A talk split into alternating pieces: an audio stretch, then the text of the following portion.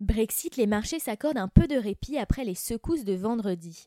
Les marchés financiers bénéficiaient d'un certain retour au calme lundi tout en restant fragilisés quatre jours après le vote britannique en faveur du Brexit qui a fait virevolter les devises et semer la panique sur les places boursières mondiales. Après ce choc, la volatilité devrait rester forte dans les prochains jours et les investisseurs devraient rester très prudents tant l'incertitude est élevée, prévient le courtier Aurel BGC. Les bourses européennes tentaient de digérer leur plongeon de vendredi, l'un des plus marqués depuis la crise financière de 2008 pour certaines places, alors que la nouvelle d'une sortie du Royaume-Uni de l'Union européenne avait pris les investisseurs par surprise. Vers 10 heures, Londres perdait 0,64%, Francfort 0,15% et Paris 0,60%. Milan était stable et Madrid prenait 1,89% après un bond de plus de 3% à l'ouverture au lendemain de la victoire des conservateurs qui n'ont toutefois pas de majorité aux législatives de dimanche. En Asie, Tokyo a rebondi de 2,39% grâce à des espoirs d'intervention des autorités sur le marché des. Hong Kong était stable et Shanghai a nettement progressé à la clôture. Sur le marché des changes, la livre sterling était sous pression et est repassée sous la barre des 1,34 dollars dans les échanges asiatiques lundi.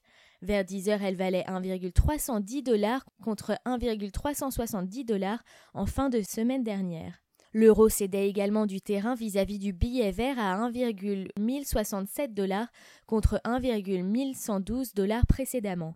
Vendredi, la nouvelle d'une sortie du Royaume-Uni avait pris les investisseurs par surprise et la monnaie britannique était tombée à des niveaux inédits depuis 1985 jusqu'à 1,3229 dollars. Les investisseurs cherchaient à anticiper les conséquences du Brexit en guettant les réactions des responsables britanniques et européens.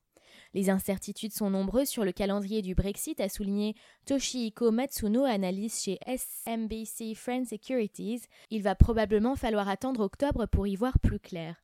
Le Royaume-Uni doit gérer des demandes pressantes des dirigeants et responsables de l'Union européenne d'accélérer un divorce que le Premier ministre David Cameron veut laisser régler à son successeur qui sera nommé début octobre lors du congrès de son parti.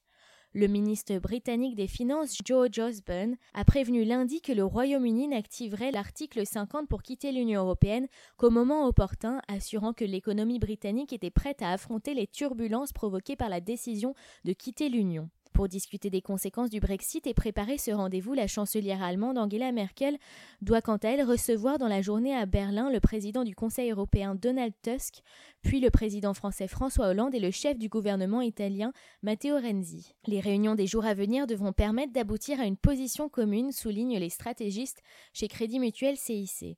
Mais le véritable défi est celui de relancer le projet européen pour éviter un effet domino. Le calendrier y est très peu propice, alors que les élections espagnoles ont donné un résultat quasi similaire à celui de décembre et que la France et l'Allemagne changeront de gouvernement l'année prochaine.